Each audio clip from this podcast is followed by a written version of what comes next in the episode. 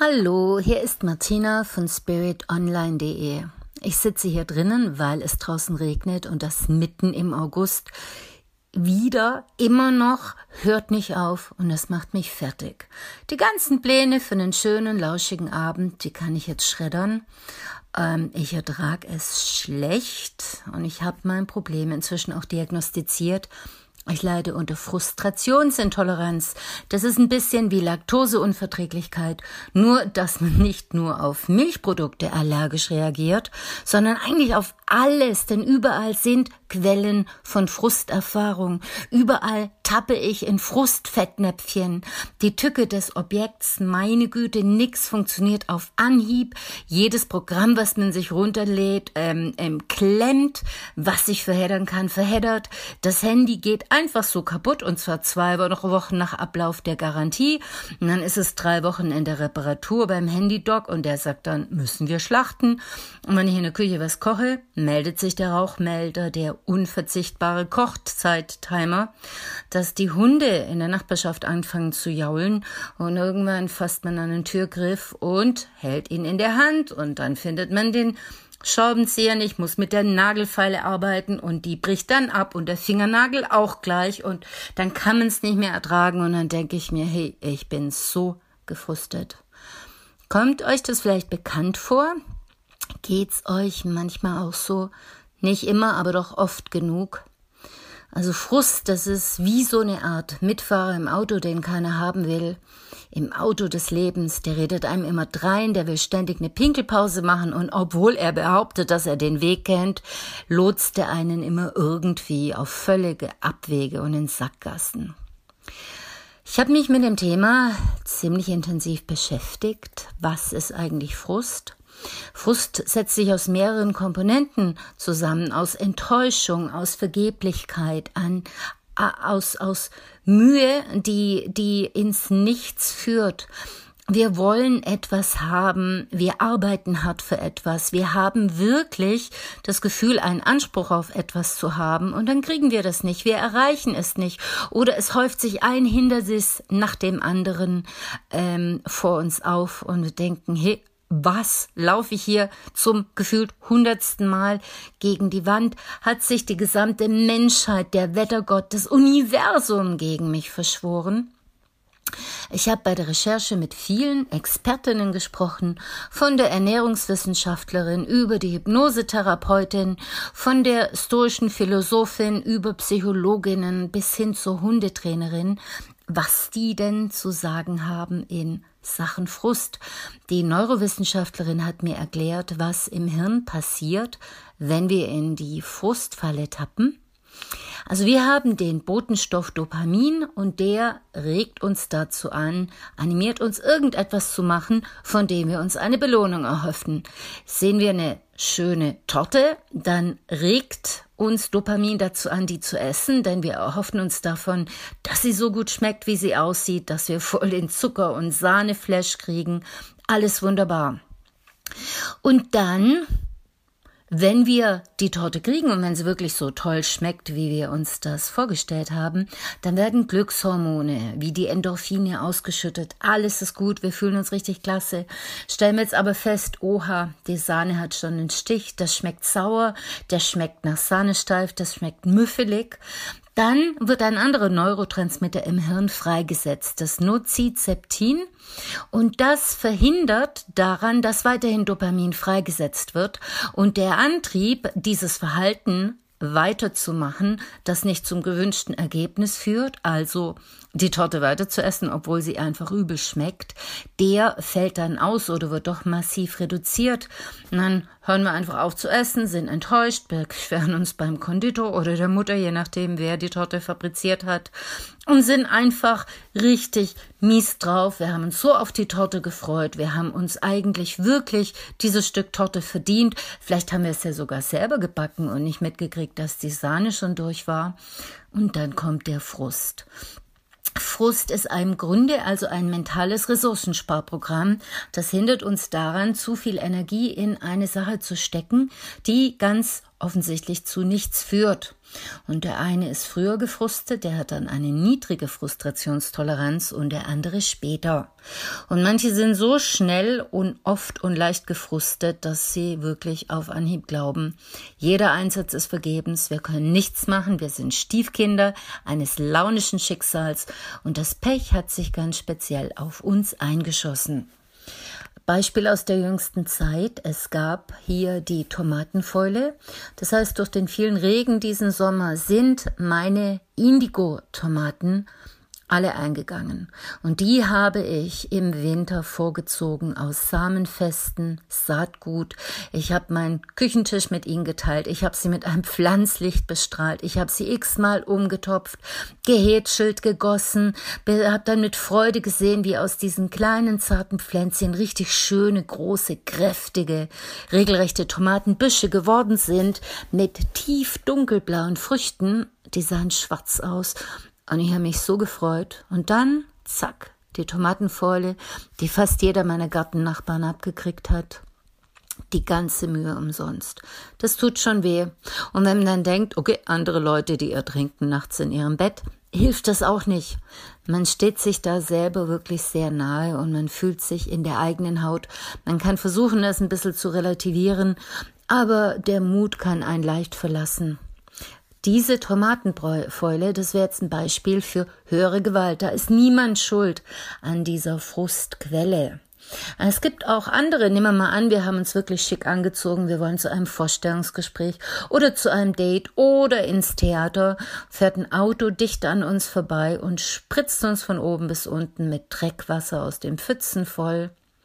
Sehr frustig wirklich frustig und ich kenne kaum jemanden, der sich nicht darüber ärgern würde. Und dann gibt es noch die selbstverschuldeten Frustquellen. Da hat man selber einen Termin verbummelt, man hat sich ein Datum falsch eingetragen, man ist zu spät aufgebrochen, dann hat die Trambahn einen Aussetzer gehabt und man kommt auf einen wichtigen Termin zu spät und man weiß, niemand sonst ist schuld daran, nur ich selbst. Und je nach Persönlichkeit können die einen diese, die anderen jene Frustquelle besser oder schlechter ab. Ich kann zum Beispiel mit fremdverschuldeten Ereignissen besser umgehen. Selbstverschuldete Ereignisse, das lerne ich gerade noch. Aber höhere Gewalt, wo niemand dran schuld ist, wo niemand was machen kann, die kann mich schon auch mal in die Knie zwingen. Ja, in der Regel ist es ja so, wenn wir selber gut ausgeglichen sind, wenn wir eine tolle Grundstimmung haben, zum Beispiel weil wir frisch verliebt sind oder erholt aus dem Urlaub zurückkommen oder eben ein Erfolgserlebnis gehabt haben oder einfach keinen Stress, dann erleben wir die identischen Dinge. Aber wir sind in der Lage, völlig anders drauf zu reagieren. Es juckt uns nicht, es kratzt uns nicht, Frust hat keine Chance. Wir sollten also im Idealfall dafür sorgen, dass das Frustsystem gut eingestellt ist dass wir generell nicht überlastet sind, dass wir immer eine Quelle in Reichweite haben, aus der wir neue Kraft schöpfen können. Aber was in diesem Leben ist schon ideal, mal ehrlich. Im Idealfall würde die Sonne jedes Wochenende scheinen, wäre Kaffee niemals kalt und Bier nie zu warm. Und wir leben in der realen, nicht in der idealen Welt.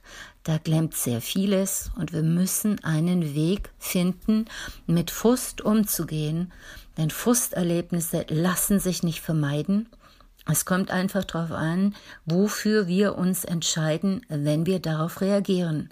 Wir alle haben Strategien entwickelt, wie wir uns abreagieren, wie wir uns ein Ventil verschaffen, wie wir auf Frust reagieren. Die einen gehen an den Kühlschrank und finden da Trost, die anderen gehen mit der Kreditkarte ins Internet und schauen, was sie alles shoppen können, die einen machen einen Kneipenurlaub, die anderen denken, sie brauchen jetzt eine Klagemauer und ähm, jammern dann ihren Freunden die Ohren voll. Manche gehen ins Bett und wollen nichts mehr sehen von dieser Welt, andere werden aggressiv und pflaumen jeden in ihrer Umgebung an.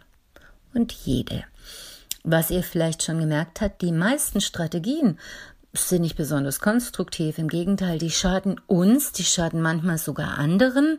Vielleicht hast du ja eine bessere entwickelt, dann Glückwunsch, behalte sie, pflege sie. Aber jedes Mal, wenn wir anderen, wir Normalen, das alte Frustmuster wie auf Knöpfchendruck völlig unreflektiert durchlaufen, zementieren wir damit etwas, was uns einfach überhaupt nicht gut tut. Und dafür zahlen wir einen hohen Preis. Wir bezahlen mit einem entspannten sozialen Umfeld, mit der Zuversicht, mit der guten Laune, mit der schlanken Taille, der Leberfunktion, mit Geld. Frust lähmt, zieht Energie, macht schlechte Laune und Falten. Mit Frust können wir andere Leute anstecken. Er ist in der Regel völlig unverhältnismäßig. Er lässt uns viel zu schnell aufgeben. Dann fühlen wir uns als Opfer, dann stellen wir die Schuldfrage. Also könnte man meinen, Frust ist wirklich bäh, aber er hat auch Vorteile. Er kann uns dazu anregen, dass wir die eigenen Ziele und Erwartungen neu evaluieren und schauen, stimmen die immer noch für uns? Sind wir immer noch bereit, diesen Einsatz dafür zu bringen? Oder wollen wir unsere Ressourcen für die wirklich wichtigen Dinge aufsparen? Ist es unsere Karriere wert, die eigene Gesundheit zu vernachlässigen? Haben wir die nötigen Kapazitäten, noch ein Projekt in Angriff zu nehmen? Haben wir Anspruch auf Erfolg, nur weil wir unser Bestes gegeben haben? Haben wir Anspruch darauf, dass sich all unsere Mitmenschen immer korrekt, freundlich und zuvorkommend verhalten und uns nicht Unrecht tun? Vielleicht sollten wir uns Unterstützung holen, vielleicht sollten wir flexibel sein und uns nach Alternativen umschauen, vielleicht sollten wir einfach noch mal drüber schlafen. Frust kann uns also dazu motivieren, Umstände zu verändern, unter denen wir leiden. Er sagt eben all diese Dinge zu uns. Und wir verstehen meistens nur, du bist inkompetent, alle Mühe ist vergebens, lass es einfach bleiben. Das ist ein Fall von Lost in Translation. Wir verstehen ihn einfach nicht. Drum denken wir, dass uns der Frust einfach immer nur einen Schmarrn erzählt. Was machen wir jetzt also? Zunächst einmal, super, super wichtig, akzeptiere, dass du gefrustet bist. Es hilft nichts, wenn du dich selbst jetzt noch dafür in die Pfanne haust, dass du kein Übermensch bist. Es hilft natürlich auch nicht, irgendjemand anderen dafür in die Pfanne zu hauen oder aber dem Universum zu drohen. Wow. Frust verleugnen oder dadurch zu verstärken, dass man einen unendlich hohen Anspruch an sich hat. Das ist so, als würden wir hinfallen und uns bei der Gelegenheit gleich noch tiefer in den Dreck einbuddeln. Wir haben immer die Wahl, auch aufzustehen, uns den Dreck vom Kittel zu klopfen und einfach weiterzulaufen. Deshalb brauchen wir also eine Strategie, wie wir mit Frust so umgehen, dass er weder uns noch anderen schadet und nicht die Freude am Leben vergällt. Am einfachsten wäre es, Erwartungen loszulassen. Man kann die Erwartungen hinterfragen, man kann sagen, okay, ich habe keine Erwartung, aber hilft auch nicht ohne weiteres. Wie wollen wir Erwartungen loslassen? Ist einfach ziemlich, ziemlich schwer. Also einfach mal werd dir darüber bewusst, dass du Erwartungen hast, die jetzt enttäuscht worden sind. Und im zweiten Schritt könntest du vielleicht mal angehen, diese Erwartungen zu reflektieren. Du kannst Frust erleben, aushalten, du kannst ihn überleben oder ausleben, ohne dass du dich mit ihm identifizierst. Du könntest dir sagen, ich erfahre gerade Frust, aber ich bin kein frustrierter Mensch. Im Grunde bin ich vielleicht sogar ein richtig entspannter Typ, aber wird aktuell mit einer Situation konfrontiert, die eben Frust in mir auslöst. Schließlich ist man jeden Tag in einer anderen Form mehr oder weniger ausgeschlafen und keine Sache ist nur gut oder schlecht. Man kann eigentlich nur feststellen, ob sie unseren Erwartungen entspricht oder aber unsere Absichten, unsere tollen Pläne und guten Wünsche sabotiert. Und je nachdem, worauf wir da den Fokus unserer Aufmerksamkeit richten, bewerten wir. Du könntest einen Fehler, eine Niederlage sehen, du könntest dich aber auch dafür entscheiden, eine Chance zu sehen, eine Lernerfahrung, eine Möglichkeit zu wachsen und weiterzukommen. Also, Bevor du reflexhaft den Frust abspulst, baue eine kleine mentale Bremse aus, ein. Du könntest einfach tief durchatmen, mehrere Male. Du könntest rückwärts von zehn zählen. Aber bevor du im Affekt irgendetwas machst, wenn dich der Frust mit der vollen Breitseite erwischt, halte inne, hab den kleinen Puffer und dann überlege, wie du reagieren willst. Du könntest natürlich auch sagen, hey, heute lade ich den Frust zu mir ein. Heute möchte ich mich einfach richtig übel fühlen. Heute mag ich viel zu viel Schokolade essen und mich im Bett verkriechen und Serien gucken und noch mehr Stress dadurch kriegen. Deine Wahl, solange es eine bewusste Wahl ist. Ich habe mir 26 Fruststrategien von A bis Z überlegt. Ich will euch ein paar davon verraten. Ganz wichtig ist es, erstmal den Energielevel zu verändern. Denn Frust zieht uns auf ein ganz niedriges Level, da wo Mangelbewusstsein und Zahnschmerzen zu Hause sind.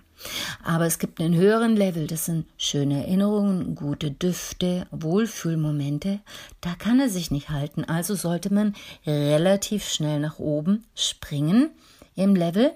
Der eine kann einen lieben Menschen anrufen, der andere tanzt, der andere zieht sich eine lustige Serie ein, je nachdem, was bei dir wirkt, solltest du ausprobieren.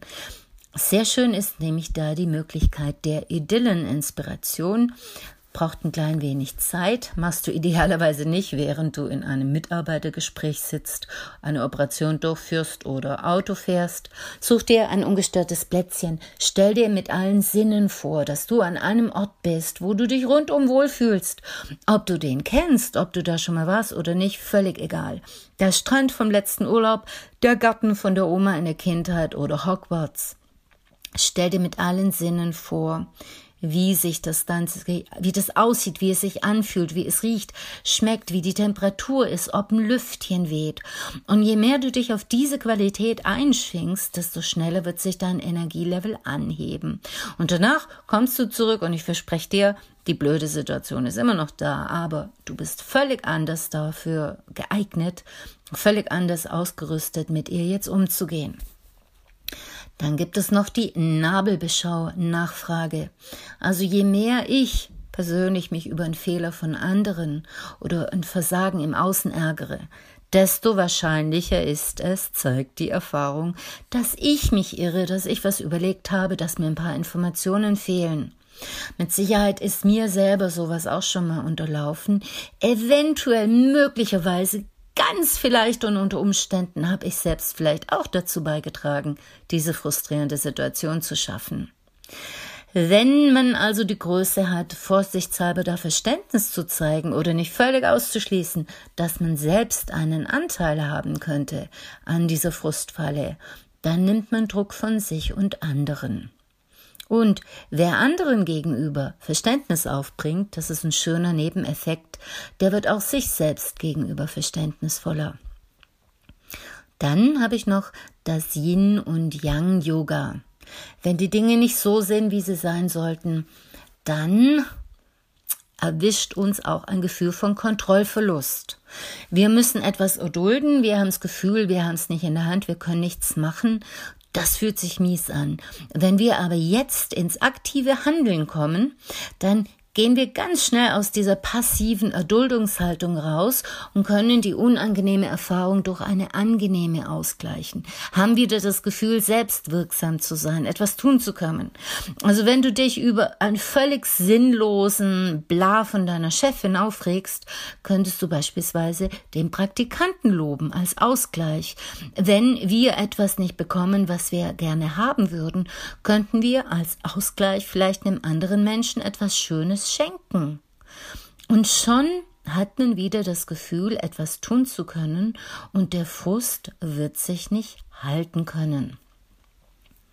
Dann gibt es von der neurolinguistischen Programmierung ein ganz schönes Werkzeug, nämlich das sogenannte Reframing, die Umdeutung der Situation.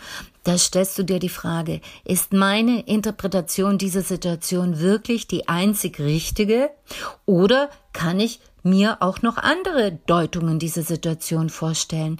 Kann ich sie anders wahrnehmen? Wenn wir in der Frustfalle sitzen, dann neigen wir zum Tunnelblick.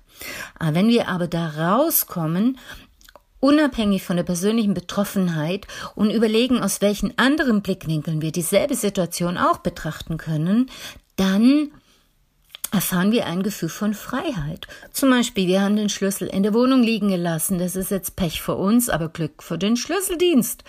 Oder auch Glück für uns, weil wir so die Nachbarn näher kennenlernen können. Oder auch eine Möglichkeit haben zu entschleunigen. Wir müssen ja ohnehin warten, gehen wir also gleich entspannten Kaffee trinken. Je mehr alternative Deutungsmöglichkeiten wir finden, desto leichter können wir uns von diesem Tunnelblick lösen. Und als letztes möchte ich euch die Carpe Diem Chance vorstellen. Mark Twain, dem wird der folgende Spruch zugeschrieben, gib jeden Tag die Chance, der Schönste deines Lebens zu werden. Man könnte auch sagen, man soll den Tag nie vor dem Abend loben, aber ihn eben auch nicht vor dem Abend abschreiben.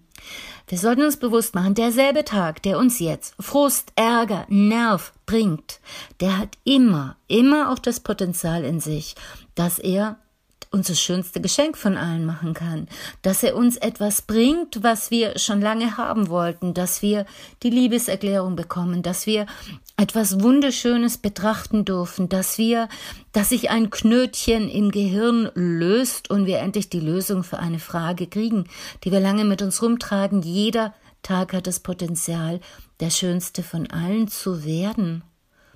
Und wer würde sich auch am schönsten Tag des eigenen Lebens von einer Beule im Kotflügel runterziehen lassen? Wer albern? Und man weiß es ja nicht. Vor 23.59 Uhr also lass alle fünf gerade sein und denke, ja, der Frust, den brauche ich heute nicht. Ja, einige Anregungen mehr findet ihr in meinem Buch. Ich hoffe, ihr könnt die eine oder andere mit in euren Alltag integrieren und habt vielleicht auch Spaß daran auszuprobieren, welche Möglichkeiten ihr findet, mit Frust umzugehen.